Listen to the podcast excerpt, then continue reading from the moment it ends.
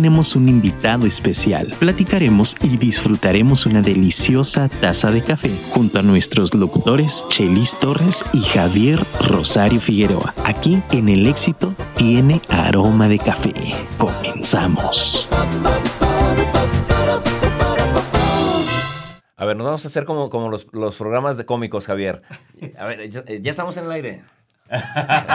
Comenzamos. ¿Qué tal amigos? ¿Cómo están? Muy, muy buenos días. Les saludamos como cada jueves con muchísimo gusto desde su programa El éxito tiene aroma de café.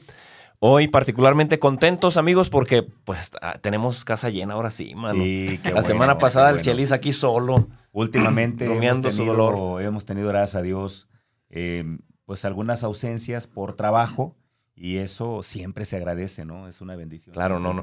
Y, y además una, una bendición de tener un invitado el día de hoy, Javier, que no había estado con nosotros en el programa. Ya No, no, nos no. habíamos saludado alguna vez. Ajá. Oye, pero, pero ¿por qué, por qué ese afán? ¿Por qué primero con Manuel, carajo? ¿De qué privilegios goza o qué? Sí, bueno, digamos que Manuel Ramírez, nuestro querido amigo de Conmar, Manuel. un, abrazo al buen Manuel, ¿cómo no? Pues es el filtro, ¿no?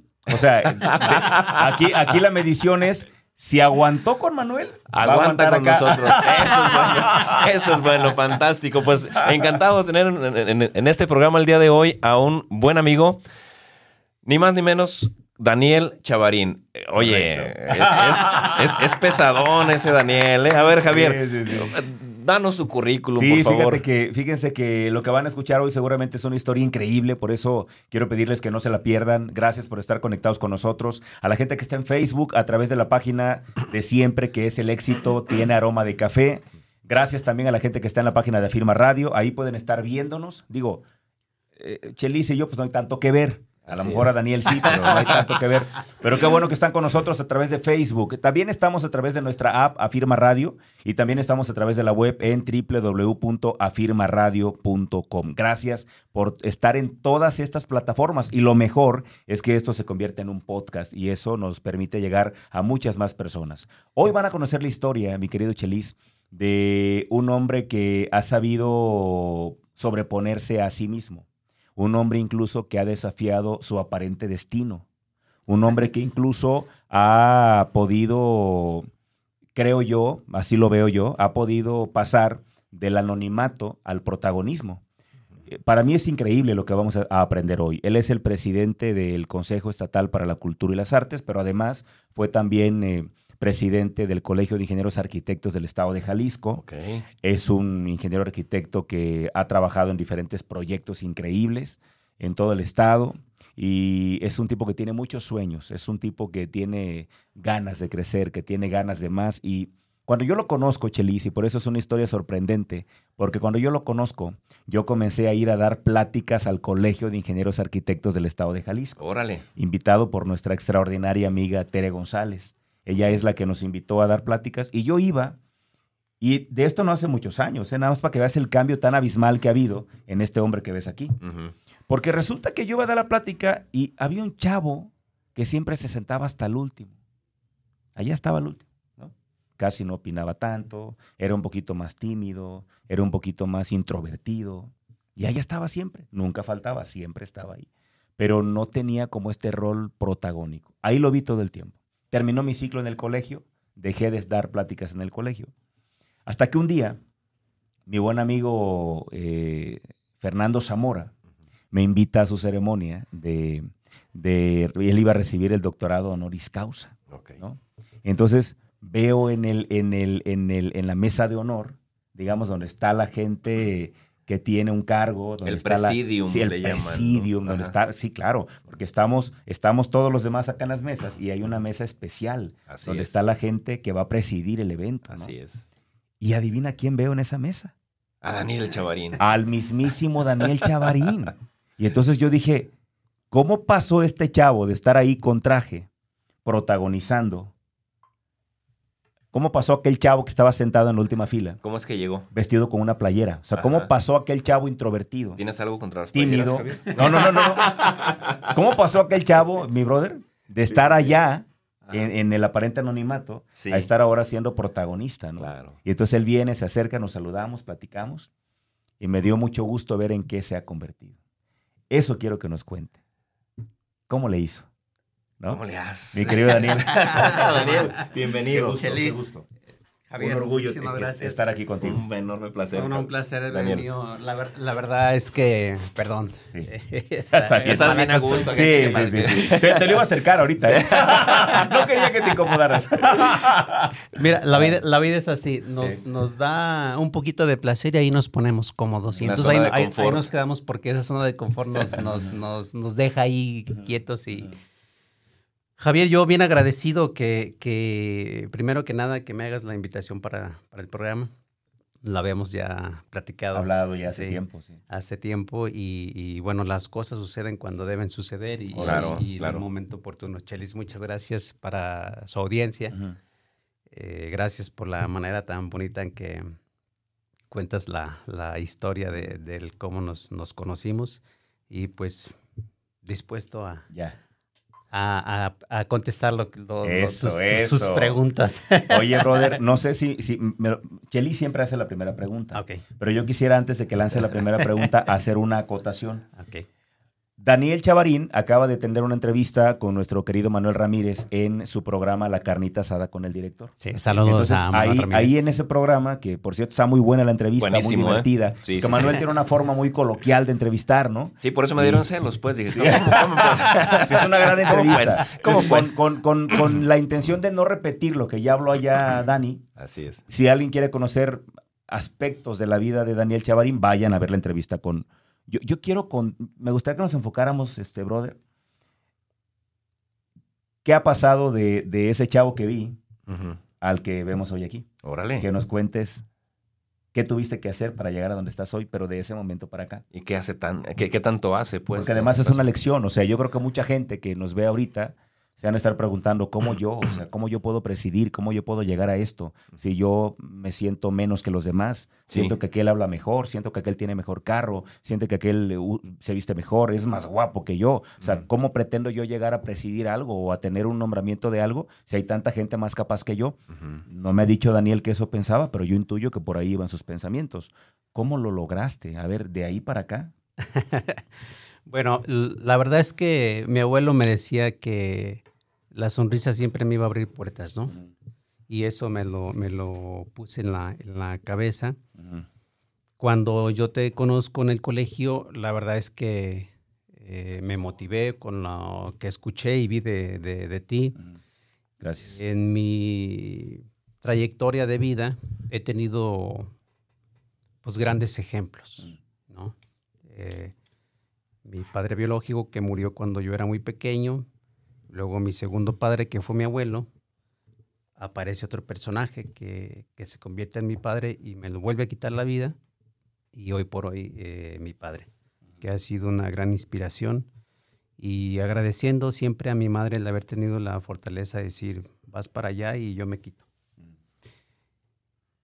La verdad es que así como Tere González tuvo a bien poner sus ojos en mí y, y- y de todo ese mundo de, de ingenieros arquitectos, pues quizá ver esa, esa parte donde ese diamante en bruto, ¿no? Que podía pulir y, esculpir y entonces me da la oportunidad y entonces que por consejo tuyo que decías es que, bueno, tienes las maderas y, solamente hay que prepararnos.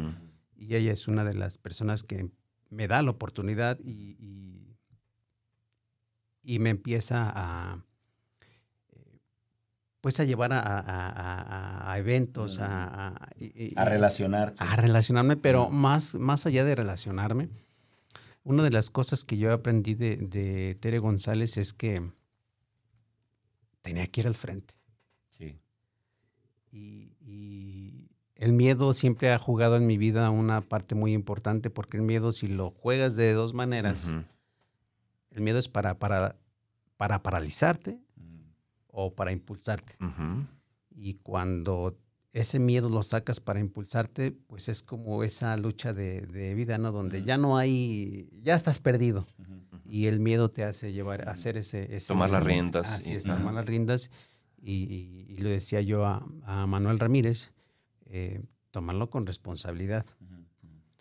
Y pues creo que me empecé a tomar la vida más, más, más en serio y entonces es que pues pude llevar por, por fuera una, una, también una vida más, más sencilla, ¿no? Donde todos somos iguales. Ya.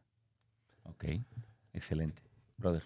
¿Qué tú, a ver, va- vamos, vamos viendo, vamos conociendo un poco, un poco relajados, tranquilos. eh, va- vamos conociendo un poco, un poco a, Daniel, eh, porque de pronto eh, lo, que vimos en la entrevista con, con- Manuel, fantástica, fantástica entrevista, me, encantó. Vemos naturalmente un, proceso de vida que, que hace, que hace notar que, que la vida no es miel sobre hojuelas. La vida es, la, vida es tal cual. Fuerte. A veces pareciera difícil. Y dentro de todo eso es maravillosa. La vida es maravillosa porque te va dando, te va dando lo que necesitas para enfrentar aquello que pareciera que te puede apachurrar. Entonces, eh, sale la grandeza del ser humano. Entonces, des- desde, desde esas perspectivas, Daniel, eh, dentro de esas complejidades que ahí aparecen, y no es necesario escarbarlas, ahí aparecen, hay que, hay que, hay que asomarse. Le estamos haciendo promoción también a Manuel, nos claro, tendrá por que, se tendrá que mochar, pero, pero, pero ahí aparecen, no quisiera repetir, porque, porque ahí aparecen, eh, bueno, dentro de toda esa gama de, de complejidades, de dificultades, de obstáculos que pareciera que la vida se empeña en ponernos, pareciera, porque por ahí hay un, hay un maestrazo, el mismo Mario Alonso Push, que afirma, y creo que tú mismo has sido testigo y has sido testimonio de eso, que detrás de cada situación complicada o de, o de cada problema, vamos a llamarlo así porque así los conocemos de la vida, es donde se esconden las oportunidades. Claro. Bueno, dentro de todo ese bagaje de oportunidades que, que la vida ha ido dando, naturalmente la persona se tiene que preparar. Y yo me, me- me parece que una herramienta valiosísima para enfrentar esos miedos que bien mencionas es la preparación. Sí, claro. Digo, no te avientas a lo bruto, al vacío, ¿no? O sea, hay, hay que prepararse. Entonces, ¿qué es o en qué es en lo que se ha preparado Daniel? Vamos a ponerlo con claridad. A ver, Daniel, tu proceso académico, ¿qué onda? ¿Cómo es? Que a, a pesar de todo eso, porque todos hemos pasado por broncas bien difíciles, nadie tiene la vida fácil. Nadie, unos diferentes que otros, pero todos tenemos algo que nos estorba y pretextos para no hacer. Claro. ¿Qué es en lo que Daniel se ha formado? Eres ingeniero arquitecto, pues sí, pero ¿cómo lo hiciste? ¿Cómo llegaste? Estudiando, pues sí, güey, pero a ver, ¿cuál fue tu proceso? ¿Dónde, eh, dónde estudiaste? ¿Cómo, cómo, cómo te, te- te relacionaste? ¿Cómo te moviste? ¿Qué fue lo más difícil dentro de tu proceso de, de- de- de- aprendizaje? ¿Cómo, cómo, ¿Cómo ha sido pues la vida y la trayectoria de Daniel? Ahorita vamos a regresar a eso que, que Javier quería. Me van a disculpar, pero bien, yo, soy, saberlo, yo soy bien interesado en este tipo de cosas porque, Adelante. porque de pronto soy también una persona que a veces eh, pongo pretextos y me paralizo ante ciertas cosas. Entonces, cuando una persona me comparte que a pesar de lo que yo vi en la entrevista con... con- me dice, no, güey, yo hice esto, esto. Ah, cabrón, pues ¿cómo lo hiciste? ¿No? ¿Por qué tú sí pudiste y yo luego argumento que no puedo? Entonces, me, me interesa saber eso. Eh, cuando yo era niño, eh, el ejemplo de, de mi abuelo fue muy, muy importante. Eh, las cosas tremendas que me tocó vivir en el pueblo y, y amo el pueblo, aunque me, me- me haya pagado tan, tan mal duro. porque me fue muy, muy, muy tremendo, pero hubo familias en las que yo siempre me, apoyé. Saludos a don Lupe Mata, que siempre estuvo ahí eh, presente. eh, muchas familias, eh, mis hermanos Toscano, allá en Tapalpa. Muchas, muchas. ¿Tú eres de Tapalpa? yo soy de Autlán de la Grana. Ah, de Otlán. Ah, ok. Ahora le dicen Autlán de Es que me suena, me suena Tapalpa, mencionaste Tapalpa y me suena, pues porque por ahí eh, an- anduve un añito en Tapalpa. Entonces, bueno, me, me trae buenos recuerdos. Eh, es- yo soy de Autlán de la Grana, el- hoy dicen Autlán de Navarro, es Autlán de la Grana Autlán por la Grana. Cochinilla. Y me traen de, de Autlán para San Agustín. eh, aprendo a leer eh, y en uno de los de las historias de, de Benito Juárez me, me engancho y, y ahí nació la, la- la tentación de, de estar hoy frente a este micrófono, ¿no? O Ok. sea, porque me, me dije, como niño me dije que, que iba a ser presidente de la República Mexicana. ¿Qué cabrón? Eh, bueno, había que entender que lo primero que había que, que tenía que hacer es, es estudiar. Claro. Y aunque eh, la vida nos ponía obstáculos y obstáculos y obstáculos, siempre encontraba esa, esas personas que, que brindaban el apoyo desinteresadamente, ¿no? Ok. Eh, en Palomar tuve muchas personas que me, que me apoyaron y fue así ese, ese constante crecimiento. A, a mí siempre tuve la mala, o tengo la mala costumbre de, de- de juntarme con personas más grandes que, más grandes que yo. Oh, ¿Qué pasó? ¿Qué pasó? ¿Te estás, juntando Sí, no, conmigo? ¿Cómo, cómo- cómo que mala costumbre? Yo coincido contigo en eso. Es una pésima costumbre que ayuda un montón. Entonces es Créeme una buena sí. costumbre. Así es. Vamos vamos a ponerle muy buena costumbre. Sí, porque mira, en, en- en la escuela, por ejemplo, eh, eh, ahora no sé si, si sigan vivos, pero me tocaron maestros eh, entrañables, la maestra Marilena. De vocación. sí, de esos que, que, Que ya hay pocos. que hay poquitos.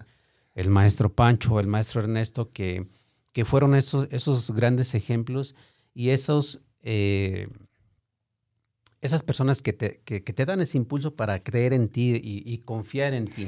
Me enchina la piel. eso decir, es- vas para, vas fregón. para adelante y, y no hay como confiar en ti y, y saber que aunque tengas miedo, hay que ir y que las cosas eh, se pueden. Y si no se pudieron, pues entonces aprendes de esa derrota. Hiciste lo que estaba en tus manos y creo que eso te deja satisfecho al final del día, ¿no? Así es. Ok, transitaste entonces tu educación primaria en Autlán. ¿O Eh, dónde? Anduve en muchas Bueno, en varias. escuelas. Ok, pero estuve terminas. En, San Agustín fue mi, mi- ¿Qué edad tienes, perdón, por cierto? Es que está bien chavo. Está chavo, sí, claro. Tengo 40... 40 Estragaños. Come años. Come años. Cuarenta y tantos. Sí, 40 y Ok. tantos. Pero mi, mi, mi, mi kinder fue en, en La Lagunita y luego eh, la primaria en, en San Agustín, en, en varias primarias. La primaria fue en San Agustín luego ya la, la preparatoria y la y la mis carreras ya acá en, en- en Guadalajara. sí. Ok, ok. En la escuela, ¿en qué escuela estudiaste para ingeniero arquitecto? En la Univer. Que- que- Orgullo que- del Univer, ¿eh? Señores, apúntenle. bueno, la, la verdad es que no, no sé, la, la, la Univer, eh, muchas personas tienen, la ven como una escuela que, eh, que no representa para, para la, el- la importancia eh, para el, el- el profesionista. Pero el- no, la escuela no hace el profesionista, el profesionista hace la escuela. Te voy a decir algo y, y perdón, ¿eh? te, te- te lo voy a decir. eh, qué mal que piensen eso muchas personas porque le dan mucho, mucho auge, que lo tiene, a la Universidad de Guadalajara y a las, a las, a las famosas. Pero yo te puedo decir que mucha gente, mucho, muy exitosa, con grandísimos sueldos en empresas importantes, surgió de ahí. Una de ellas es mi familiar, por ejemplo. Entonces, por esto digo, eh, perdón, pero, pero ya quisieran muchos egresados de esas universidades grandes eh, estar en las posiciones que muchos que salieron de Univer o de la Díaz de León o alguna de esas otras que luego consideran como universidad. Vamos a decirlo como va, perdón, ¿eh? soy medio, medio hablador, pero las consideran universidades patito, discúlpame, pero no. O sea, es una falta de respeto porque realmente, bien lo dijiste, la escuela hace su trabajo. Al final, quien termina aprovechando o no, ese trabajo es el alumno. Ya. ¿no? Entonces, en ese sentido, pues bueno, para mí mis respetos para esa universidad y, y cualquier otra. Pero bueno, ahí fue tu, tu licenciatura Sí, como mira, yo- ingeniero arquitecto. Me siento orgulloso de haber pertenecido al CONALEP y, y a los padres de familia. Yo les, les, les Wow. digo, no, no, no saben Qué qué, para dónde va su hijo. Un CONALEP es una mejor opción. Increíble. buena- y, buena y opción. y sabes qué, Dani? Lamentablemente hay tantos memes, tantos chistes de muy mal gusto del CONALEP, que me llena de alegría que tú ahora digas con orgullo que eres egresado del CONALEP y eso está padrísimo. Claro. Porque hay mucho meme del CONALEP. Pues acabo, yo fui hace como cuatro años, hace como cuatro o cinco años al CONALEP allá en Puerto Vallarta. Y los mismos del CONALEP me decían las bromas que se hacían de la gente del CONALEP. Sí, sí. Incluso hay comediantes que dicen eh, esto, Bueno, y luego vol- voltean a la cámara y dicen, para la gente del CONALEP y explican según porque así lo, así lo dicen, ¿no? Y, mm, o sea, me estoy quedando con varios conceptos ahorita, Dani. El primero que dices de que la escuela no hace al alumno, sino que es el alumno el que hace la escuela. Lo que dices ahora de que soy profundamente eh, orgulloso de ser egresado y lo estás recomendando. Está bien chingón, hermano. Está bien chingón. Fíjate que eh, yo siempre he tenido el, el- el apoyo de mi padre. Le decía yo a Manuel Ramírez, soy orgullosamente un hijo adoptivo. Eh, no en documentos oficiales, pero no hace falta, porque El papel no es lo que hace. la palabra y el corazón van más allá de, de un papel firmado. Otro concepto, la palabra y el corazón. Eres la segunda persona que conozco eh, con ese tipo de condición. Conozco un, un buen chavo en la colonia Jalisco. A lo mejor lo has visto alguna vez tú por ese rumbo, Javier. Le mando un gran saludo al Vicentillo, al Chentillo. Es él orgullosamente ahora un gran enfermero en el IMSS. Y que, y que, y que, y que tiene una condición parecida. Él, él, él eh, sufrió situaciones complejas en su familia, se salió de su casa, vivió en la calle y al, al, eh, se, se- él se autoinstaló y lo aceptaron con una familia que ahora él les llama papás, así como tú lo mencionas. Y vi- mira, se me ensancha el pecho Sí, de sí, sí, escuchar sí, eso. Eh, la, la- la bondad de, de- de- ciertas personas que recae en el corazón de, de- quien lo necesita, ¿no? En este claro. caso, es una, es una belleza eso, diga. Ay, se, se me Es-. Eh, eso es una de las cosas más hermosas que le pueden pasar a un ser humano. Sí, hombre, ¿cómo no? ¿Cómo no? ¿Cómo no encontrar, encontrar eh, eh, la compañía, el afecto, el acompañamiento, el cuidado que necesitas, ¿no? Además, la, la- la profesión de, de, de enfermero, de enfermera, eh, está, está muy, muy arraigada en mi vida, muy metida en mi corazón, por toda esa labor que realizan los, los enfermeros, ¿no? Que a veces no, No la no, no lo valoramos. No lo valoramos. Y entonces luego decimos que, que la enfermera corajuda, pero no sabemos las horas que tienen que trabajar y, y la vida que ponen eh, para atender a otras personas. No, y el riesgo en el que se ponen, ¿no? Claro. Y más ahorita en el tema de pandemia, digo, fueron de los que más eh, estuvieron en la primera línea de batalla y de los primeros que cayeron, ¿no? Sí. Increíble. Perfecto. Entonces llegas y, y- y en, en- en- en esta universidad es que tú terminas tu carrera como arquitecto o ingeniero. O ingeniero, ¿cómo, cómo- es primero? ¿Qué es primero? Y voy a volver a mencionar a Tere González. Venga, venga. Sí, sí, sí.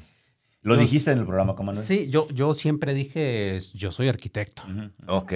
Y presumía, yo soy arquitecto. Ajá. Porque los ingenieros, pues luego no les dan ahí las, se les dan matemáticas, pero luego la... la- El diseño la- como que no. La belleza de... de- Exacto. de- de- Los espacios. Sí. El manejo de los espacios. Y, y entonces Tere González me decía, no, es que usted donde se pare es ingeniero arquitecto. Y díganlo y presúmalo orgullo. Con orgullo. Sí, sí, sí. como- Porque somos muy poquitos y, y la carrera debe de conocerse y deben de saber que los ingenieros arquitectos, no voy a decir la palabra, pero somos grandotes. Órale. Y entonces es po- por eso es que yo eh, digo con orgullo soy ingeniero arquitecto y hago la acotación, no por, no por otra cosa, sino por ese, en ese sentido es que hago la acotación de que soy ingeniero arquitecto, orgullosamente egresado de, de Claro. Univera. Claro. Eres como la segunda o tercera persona que yo conozco que es ingeniero arquitecto. De hecho, no recuerdo quién, pero, pero, pero alguien que, que también así, y lo decía así como tú me lo mencionas. Con orgullo. Sí, sí, sí, no, no. ¿Eres ingeniero o eres arquitecto? Soy ingeniero arquitecto y así me vas a llamar. Está bien, está bien. No te enojes. Sí, sí, sí, sí, sí, sí, con, con mucho orgullo. Yo me la... Mi esposa es arquitecto, entonces yo me, la imagi- me imagino esto como algo un poco más completo, ¿no? Porque de pronto a los arquitectos les falla el tema estructural. Se, va, se van más al diseño y la parte estructural como que les, les baila tantito. El, el- el arquitecto es esta parte hermosa, ¿no? Sí, La estética. Sí, el manejo de los espacios. Y, y- y- y a veces perdemos en, en es- en ese mundo eh, de belleza en el que vivimos, en ese mundo apasionado en el que vivimos los arquitectos, y luego a la hora del diseño nos olvidamos de la funcionalidad de los proyectos. Exacto. Y ahí es donde, donde surge el ingeniero, Así porque es. el ingeniero piensa en, esta, en, este, en lo estructural, Sí. en, en- en la funcionalidad de los, de los proyectos, pero además cada vez que haces un proyecto, eh, no puedes pensar de la misma manera porque no es lo mismo el abogado que el arquitecto, el enfermero que el, que el, eh, el contador. Cada una de las personas tienen una necesidad diferente, Diferente. y las familias son diferentes. Las formas de vida tienen que ver para la cuestión de los diseños. La forma en la que ellos se visualizan, como Así ellos es. se sienten cómodos. Así es. Hay quien le gusta más un- una cocina tototota, ¿no? Media casa de cocina y lo demás ahí lo que caiga. Y hay quien, hay quien le gusta más el área de descanso. A, a- a mí me encanta la, ¿No? la- la cocina y, y- y- y se me da mucho. Y, y para mí una, una cocina pequeña es... es- es- Incómoda. no, no. No es funciona. fascinante. Ah, ¿pequeña? Sí, pequeña. Ah, caray. Porque, porque luego las, las cocinas grandes son para lucir los muebles, ¿no? Mm, Eh, una cocina ok, pequeña donde puedas tener ahí la charla con, con la- tus invitados, don- donde te esmeras en cocinarles. Eh, un- Bueno. Una comida siempre es así como el... petit Es que comité, cocina, ¿no? cocina pequeña yo me la estoy imaginando como de una casa de Infonavit.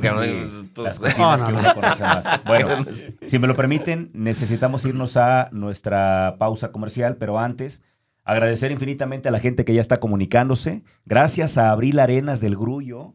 Abril te manda un saludo, dice buen día, felicitaciones al programa y en especial a Dani, que ha sido muy trabajador, es muy humilde, muy sencillo. En pocas palabras, es una persona maravillosa en toda la extensión de la palabra. Gracias, Abril, por comunicarte y, también invitar a todos a que se comuniquen si quieren preguntarle algo a Dani al 33 33 19 11 41, que es el WhatsApp que tenemos aquí en cabina. Con gusto vamos a leer sus comentarios, preguntas para él que tengan. Eh, eh, de pronto yo le digo Dani y habrá quien lo conoce más como Chavarín, porque es muy conocido como Chavarín. Todo el mundo lo conoce como Chavarín. 33 33 19 11 41. Por favor, compartan. Hay gente que está conectada ya en, todos los, en todas las plataformas. Eh, creo que es una entrevista que nos está dejando mucho. Al menos a mí me ha dejado al menos tres conceptos ahorita, Daniel, que me están retu- retumbando en la cabeza, ¿no? Vámonos entonces a nuestra pausa, si me lo permiten, amigos. Y regresando, pues ya en la recta final, digamos, en la parte 2 del programa, sí me gustaría ya entrar un poquito como en esta, en esta, a los seres humanos, Daniel, nos gustan mucho las recetas. Es decir, ¿cuáles fueron los pasos que tú Seguiste. para poder llegar a... Entonces, ojalá que nos puedas compartir eso porque siento que la gente seguramente lo está esperando. Vámonos a la pausa entonces y regresamos. Regresamos amigos, regresamos a su programa El éxito tiene aroma café. Le agradecemos mucho la paciencia. Estábamos acá cotorreando de lo lindo Sí, con el buen amigo eh, Daniel Chavarín. Eh, Javier, pues adelante, porque Sí. ya, ya me fui yo como hilo de media. No, está bien, está Ahora, bien. Porque luego me voy yo y tampoco te dejo a ti participar. Oye, este, ayúdame, por favor, ayúdanos a todos. Yo insisto, insisto en el tema porque para mí es muy importante. Hay mucha gente que piensa que no puede, que no sabe. Yo no sé si tú, ah, hablaba Chelis hace rato de un hombre que él y yo leemos mucho que se llama María Alonso Puch. Sí. Leemos y escuchamos. Pero ahí mismo, digamos que en ese mismo paquete conocí a un cuate que se llama Alex Rovira. Alex Rovira lo que hace es, él tiene un libro, pasó a la fama mundial por un libro que se llama La Buena Suerte. Déjame preguntarte algo. ¿Tú has tenido buena suerte? ¿O cómo has llegado donde has llegado? Yo siempre me, he sentido perseguido por la buena suerte. Ok, ok, ok. es buena señal eso. Sí, sí, ¿eh? sí, sí, sí. La verdad que, que eh, la buena suerte existe, sí, sí existe. Pero también hay que cucarla. Hay que cucarla. Hay que estar Está buena esa, ¿eh? ¿eh? La buena, a ver, para que, para que vayan poniéndola en sus Facebook. La buena suerte existe, pero hay que cucarla. A ver, yo voy a repetir las frases, porque Me- son me- me frases hizo- tuiteables. Me hizo acordarme de cuando era morrillo, era, Sí, estás sí, cucando sí, el sí. perro. Sí, sí, sí, sí. O sea, la buena suerte existe, pero hay que cucarla, mis amigos. Retuiteen eso, por favor, vale la pena. Sí, sí, sí. sí. Es que si, si la verdad es que, que s- fui un niño creativo, fui un niño feliz, hubo muchas adversidades, pero mi sonrisa nunca me la pudieron quitar, mis sueños nunca me los pudieron quitar. Me desvío muchas veces eh, de mi objetivo quizás, pero, pero siempre hay que, hay que fijar un punto y, y- y ese punto nunca hay que perderlo. Aunque te vayas, eh, te tengas que alejar algunos metros a la derecha o algunos metros a la izquierda, o cuadras si tú quieres, pero el objetivo nunca hay que, nunca hay que, hay ¿Cómo? A ver, ahí me quiero detener un poquito. ¿Y cómo le haces? Porque hay mucha gente que en ese desvío se quedan y se van. ¿Cómo le haces tú para regresar a tu objetivo, para regresar como al camino? Bueno, yo creo que eh, las personas tienen derecho a, a caerse y a, y a- y a creer que no se puede, Porque la vida muchas veces te dice eso, Sí. que no se puede. O eso interpretamos, pero también se vale en lo sí, que aprendes. sí, ¿no? claro. O sea, se vale, se vale llorar, pero llorar para, para sanar el alma, ¿no? Y entonces, despertar de todos los días, eh, yo soy lo que quiero ser. Yo no soy lo que la vida me, me dijo que tenía que ser. Pero eso es una lucha constante conmigo mismo. Ok. Y es el, el escuchar a Daniel Chavarín. ¿Sí? La gente, la gente luego cuenta muchas historias de, de Daniel Chavarín y lo decía Abigail hace un momento y, y- y la persona maravillosa y, y- y- y el tipo trabajador. Pero la lucha constante es contigo mismo. Es interna, ¿no? es interna. La batalla más dura es interna. Así es. Y eso los de fuera no lo conocemos. Eso está Nadie lo claro. ve, nadie Así lo ve. es. Pero entonces eh, perdemos la, la fe todos los días.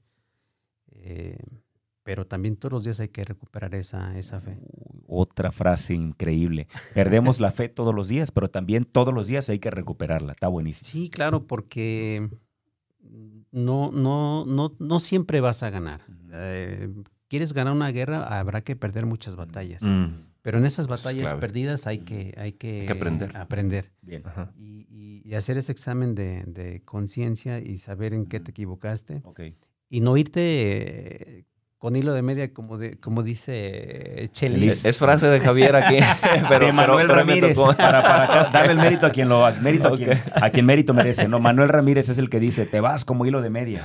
Y, y me gustó, ¿sabes por qué? Porque antes usábamos la frase de te fuiste como gorda en tobogán. Pero con este tema de la inclusión, Ya te. ya no podemos. ya- ya nos censuraron. Ya no podemos. Entonces, Manuel dice, no, pues mejor di como hilo de media, porque el hilo de media se va. Sí. Sí, dice sí, él. sí. Entonces, por eso lo uso en lugar de, ¿no? Las, las personas estamos tan acostumbradas a que nos adulen, Sí. eh, estamos tan acostumbradas. y nos gusta, ¿eh? Eh, sí, pero Es- cuando es- vienen los es malos, peligroso, es cuando vienen los malos comentarios, las malas experiencias, sufre uno. Déjame, déjame te interrumpo por- porque me acordé de un meme que vi precisamente de- relacionado con esto y dice, ten cuidado con quien te adula. Dice, mi abuela siempre acariciaba al pollo antes de matarlo. Sí, cierto. Sí, es cierto. Qué bueno eso, ¿eh, Chelis? Oye, hoy vienen ustedes. Hoy estoy aquí con dos poetas, ¿no? Oye, des- da- dame chance de leer los saludos que están llegando aquí para ti. Buen día, felicitaciones al programa, en especial a Daniel, que es muy trabajador, es muy humilde y sencillo. Es una persona maravillosa en toda la extensión de la palabra. Lo queremos mucho. Marta, Marta y Eli te mandan ese saludo. Luego dice... Eh, otro saludo. Buen día, saludos a Daniel Chavarín. Me siento muy orgullosa de él, que a pesar de todo lo vivido supo salir adelante. Mi respeto para él de parte de su prima Verónica. A ver, aquí me quiero quedar con este comentario de Vero. Me voy a regresar porque, como tú bien lo dijiste, de pronto nos desviamos y no quiero que nos perdamos de esto. Dices que a la suerte, a la buena suerte hay que cucarla. ¿Cómo la Ah. cucaste? ¿Qué hiciste para cucarla? Generándole la- las, las oportunidades para que ella pa- apareciera, que para que viniera a mí. Eh, trabajando, no lamentándome o, o poniendo pretextos porque no tenía, porque no podía. Una camisa, si quieres, y un pantalón, pero todas las noches puedes lavarlo para que en la mañana esté seco y hay que salir limpios a trabajar, ¿no? Limpios, así es, y Ah, planchaditos. así es. Sí, sí, sí. sí, sí. Eso, eso es algo importante. Dime algo. Cuando tú estabas sentado en ese salón donde yo estaba dando la capacitación hasta el fondo, ¿tú soñabas con presidir ese colegio? ¿No estaba en tu mente o sí? No estaba en mi No mente. estaba en tu mente. Ok. Cuando ya presidías el colegio, ¿tú soñabas con presidir el Consejo Estatal para la Cultura y las Artes de Jalisco?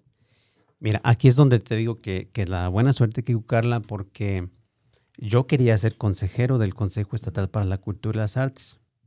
Antes de que ser Tu objetivo consejero, era ser consejero, mi objetivo era ser consejero, no presidente. no presidente. Ujú. Pero antes de ser consejero fui becario Ujú. con, con un libro, La historia de Gollado en verso, que no lo escribí yo. Fui editor eh, con, con, eh, Rafael Rodríguez, que fue quien lo ilustró, y Ujú. el maestro Jesús Parra, que fue quien lo escribió, La historia de Gollado en verso. Y, y- y metimos el proyecto al Consejo Estatal de la Cultura y las Artes y salimos eh, beneficiados. Entonces fui becario primero y me dio quizá de panzazo, no sé cómo esta buena suerte me da para llegar a, a ser consejero. Y en eso de ser consejero se abre una, una brecha y, y- y un, un- un puntito de luz en la oscuridad siempre, siempre va a ser notorio.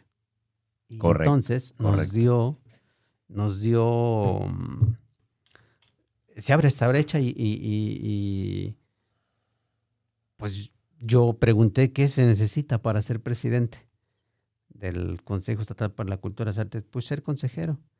Y entonces hay que, hay que inscribirse y, y dije, pues vamos. Y pues nos inscribimos y nos preparamos y pues Ya. sin soñarlo, sin quererlo ser, Sí, ahí juega la buena suerte y, y- y- y el- este trabajo con el que sí. Se cucó esa buena suerte, pues hoy soy el presidente del Aquí, Consejo aquí Estatal. tengo otra pregunta que viene de esto que comentas. Es que aquí hay cosas muy interesantes. Fíjense, hay personas, yo también lo dije en un momento y hoy quiero, hoy quiero retractarme de eso. Yo lo dije en un momento, brother. Yo soy de las personas que en algún momento afirmaron que únicamente cuando tienes una meta es cuando puedes llegar a esa meta. Pero hoy me doy cuenta de que no. Creo que también la buena suerte o el éxito depende de otros factores. Por Claro. ejemplo, por ejemplo, cuando tú estabas sentado en ese salón, no era, no era tu meta llegar a presidir ese colegio. Tú eras parte del colegio Así pero es. no era tu meta presidirlo. Sin embargo, llegaste a presidirlo. ¿Cuáles fueron, cuáles crees tú que son las, las, las razones por las cuales llegaste tú y no otros? Porque aquí me acuerdo mucho del espermatozoide ganador, ¿no? O sea, ¿por qué si son muchos, sí, sí. tú llegaste, ¿no? O sea, ¿cómo llegaste? Cu- Tú hiciste algunas cosas. Ok, no era tu meta, va, va para todos, ¿eh? Puede que no tengas esa meta. Pero la buena suerte, alguna vez alguien me dijo, no sé si mi papá o lo leí, pero alguien me dijo que la buena suerte se reparte muy temprano, ¿no? Y que solamente los que están levantados a esa hora son los que la tienen. El Entonces, éxito de 5 a 6 de ah, bueno, por ejemplo, Sí. ese es un dicho que está ahí, ¿no? Entonces, ok, a ver, algo hiciste tú, o sea, no era tu meta, ok, pero lo lograste, ¿ok? ¿Cómo lo lograste? ¿Qué hiciste? Yo para- llego al colegio, eh, firmar, eh, yo tenía que pagar para construir eh, las, las, las residencias que, que, que he construido, tenía, junto con, con mi socio, tenía que pagar porque me firmaran los planos.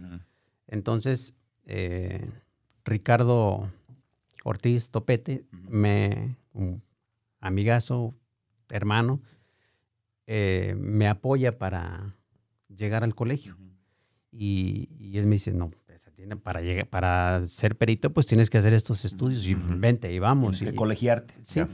Y entonces me, me motivó y, y llego yo al colegio. No, quería ser el presidente, más sin embargo, me interesé en lo que era el colegio porque me yo veía esa, esa falta que tenía el, el- el- el colegio en ciertas áreas en- en- de- que yo veía que notaba que eran Pausa. flaquitas. Sí. Clave número uno, mostró interés, mostrar interés. Número dos, detectaste necesidades. Así es. Ok, continúa. Para que vayan anotando las claves, ¿eh? Y, y empiezo a trabajar con, con Tere y ella me empieza a poner esas piedritas en el camino como para decir, a ver, eh, A ver si es cierto. sí es cierto que... Como que- aprobarte. Así es. Ajá. Ok. Ajá, ajá. Y, y entonces eh, veía que las brincaba yo fácilmente y las brincaba yo fácilmente. Entonces me dijo, creo que, que eres un buen candidato eh, porque los, los demás compañeros lo, ya lo vieron como yo para presidir el colegio. Y me asustó mucho porque. Era un reto grande para claro, ti. sí, sí, yo sí. era muy joven. Y entonces decidí sí afrontar el reto, pero para ello hubo que hacer muchas cosas, como prepararme. Y, y y- y esos, eh, esta preparación, pues eh, la arquitecta Tere González me la empezó a... Me, la- me- me la, me la empezó a mandar y decir, a ver si es cierto que... Y ahí te va, y ahora esto, y ahora esto, y ahora esto. Pero tú, Y- y tú te dejaste guiar. Claro, Fíjate, aquí van dos claves más. La anterior fue que eh, tuviste pruebas y las superaste. Así es. Y la reciente clave que nos acabas de dar es que te dejaste guiar. Sí, la arquitecta Tere González tiene fama de, de carácter difícil. ujú, Muy difícil. La verdad es que es un amor. Es una líder. Y a lo mejor por eso mucha gente, ojalá que un día la tengamos aquí, brother. Ojalá. Eres ojalá. una mujer, creo yo que si tienes que hablar de, de ingenieros arquitectos, de arquitectos, de ingenieros del gremio en, en Jalisco, necesariamente tienes que mencionar a Tere González. Así es. Una mujer con un liderazgo tremendo. sí. Yo soy de las personas que, que tú puedes ser el más odioso del mundo y el más patón del mundo, pero como aquí les tienes un, Un talón. Un talón. taloncito. Ajá, una debilidad. y ese te voy a buscar. Ujú. Ok, ok. Ok. Y, Mm. y- y entonces, pues hay que, hay que prepararse todos los días y hay que, el miedo. Echárselo encima para que nos lleve para adelante y no para atrás. Eh, decía eh, Verónica, mi prima, que le mando un saludo desde mis primas más, iba a decir otra palabra, pero de mis primas más bonitas. Ok. en corazón, eh, en, en todo. Hoy su, su, su hijo, un gran boxeador, Ok. Eh, que ahí va también, paso, paso a pasito va, va creciendo y, y, pues así es esto, de todos los días, todos los días. Consistencia, ¿no? Claro. Oye, te manda más saludos. Mira, dice, buen día, felicitaciones a Daniel. Además de ser una persona sencilla, es grande como ser humano. Ejemplo de tenacidad y fortaleza. Un abrazo con cariño. Sigue tus sueños, nunca te detengas. Bendiciones. Que el éxito siempre esté contigo. ¿Cómo pagas eso, Daniel? ¿Cómo pagas que alguien te diga eso? eh, yo, yo lo agarro y lo guardo en, en- en mi corazón y, y- y- y creo que es el aliciente para Es que esa es tu mejor calificación de que lo que estás haciendo, lo estás haciendo bien, cabrón. Em, Esa es tu calificación. Pues eh, digo, no, no, no, algunas veces nos, nos equivocamos, pero Sí, finalmente. sí, pero eso lo sí, dice la sí, gente. Mira, gracias. felicidades por el programa, felicidades a Daniel. El destino es sabio y sabe en qué momento nos toca conocerlo. Un abrazo. ¿Qué tal? Oye, ya como el tiempo es poco, a ver, ahora vamos a brincar. Así llegaste al colegio y esas fueron las claves. Me parece interesante que me digas cómo es que llegas al, al consejo. Ya nos platicaste cómo es que te hiciste presidente. Más bien quiero que me digas con qué te encuentras cuando llegas en México. Siempre ha habido, sobre todo con este gobierno, y no nos vamos a meter a la crítica, no me refiero al estatal, Ajá. me refiero al, al gobierno eh, federal. Desde que empieza este gobierno federal, ha habido mucha queja de que, de que ha habido menos apoyo a la cultura y las artes. Eh, ¿Con qué te encuentras cuando Entre llegas a tu muchas otras cosas. Ya, ya, ya, ya no, no metamos el tema porque es un tema es. que nos encanta. Hablar, hablar del, del Ya, empiezo yo, ¿eh? Pero ya no vamos al Eso presidente. sí. Centrémonos en el Estado. ¿Con qué te encuentras? es. Porque es un tema complejo. Me queda claro que, que el gobernador Enrique Alfaro es totalmente distinto al presidente. ¿Con qué te encuentras cuando llegas tú a tu, a tu, a tu cargo? Mira, las personas piensan que Daniel Chavarín llega al Consejo Estatal para la Cultura y las Artes en un. En un. Se tropezó en Autlán y cayó en Guadalajara y. y nos- Así. eh, sí, y nos cayó en el Consejo. Ajá. La verdad es que lo decía yo con Manuel Ramírez.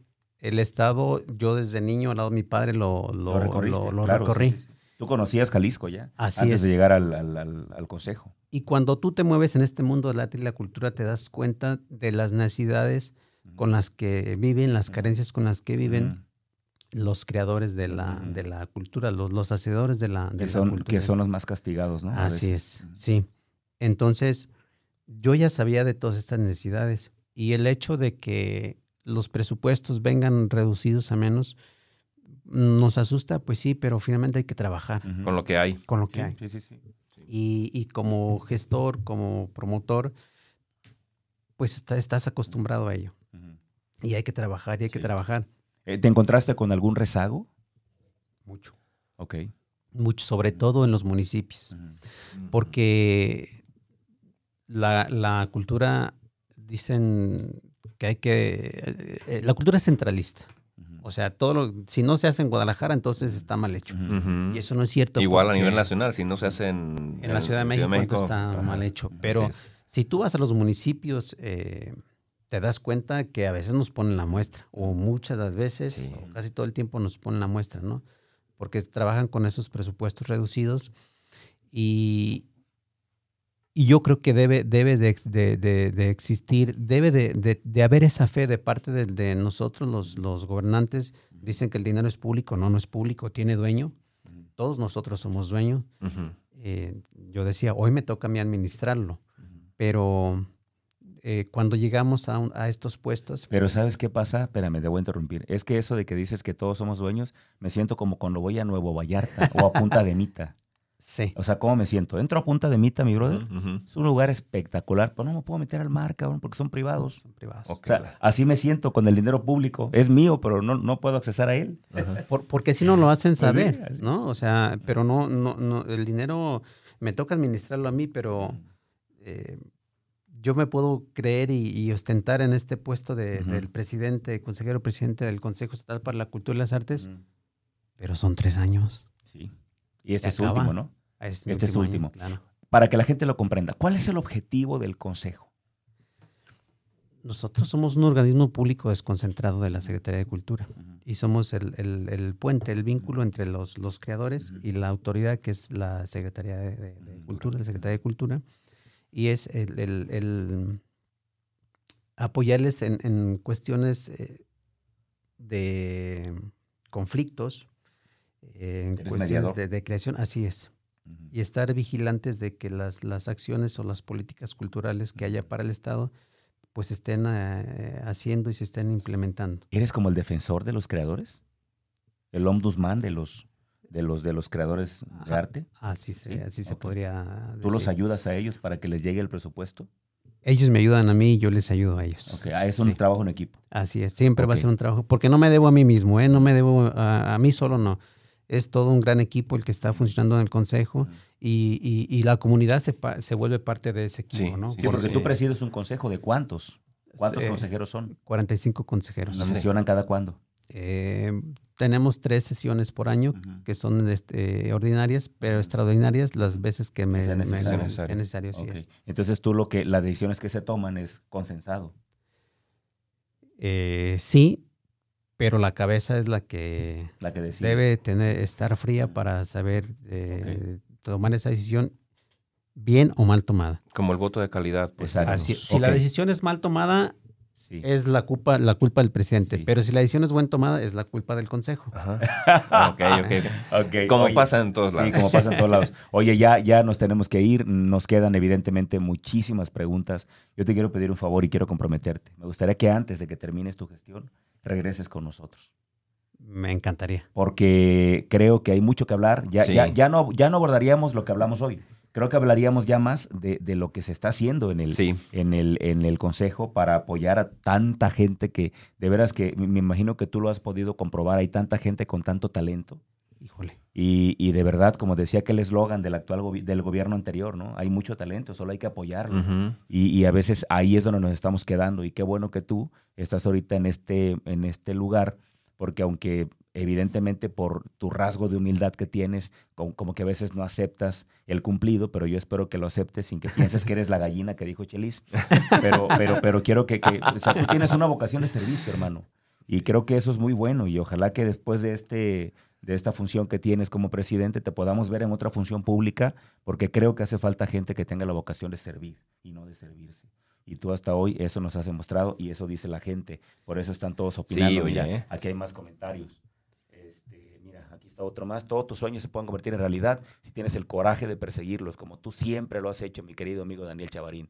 No manches, Dani. O sea, con este tipo de comentarios, o sea, tienes que seguir en, en- en el servicio público de alguna manera. Pero ya veremos cómo lo hacemos. Ya, ya, o por hoy ten- tengo que cumplir este, este... Y hay que enfocarnos en ello. Claro. Está bien. Y yo fui un niño feliz, fui un niño creativo y eh, me impulso mucho y me apoyo mucho en los niños. Eh.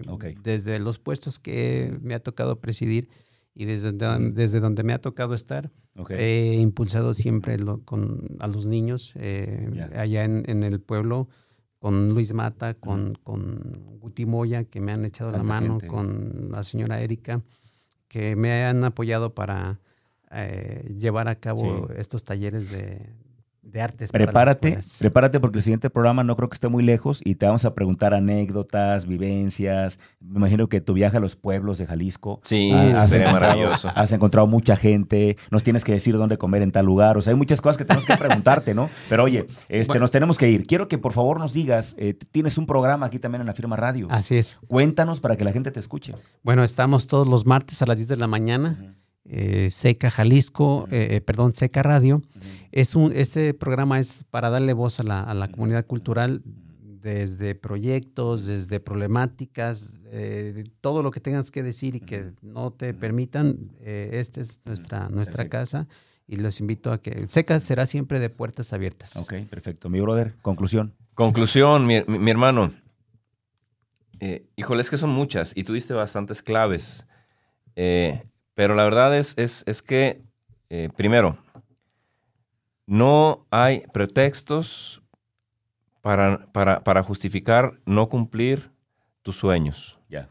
Primero. Segundo, eh, la vida es cabrona. Mucho. Así va a ser.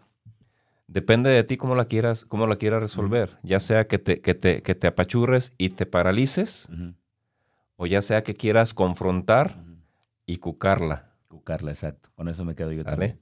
Mi querido Dani, me gusta mucho que nos despidamos siempre con un mensaje final del invitado. Quiero que imagines, por favor, que hoy es, y, y- y tocamos madera, aquí la estamos tocando, esperemos que falte muchos años para ello, pero yo quisiera que imaginaras que esta es tu última oportunidad para dejar un mensaje para la posteridad.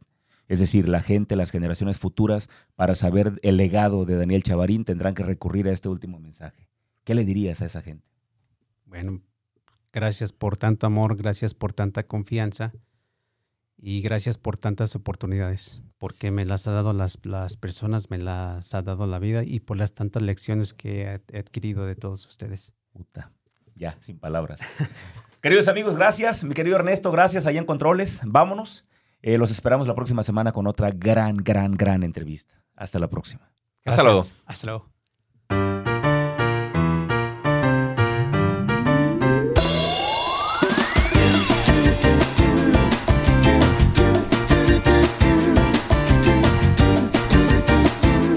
Gracias por acompañarnos hasta el último sorbo. Te esperamos en nuestra próxima emisión el jueves en punto de las 9 de la mañana.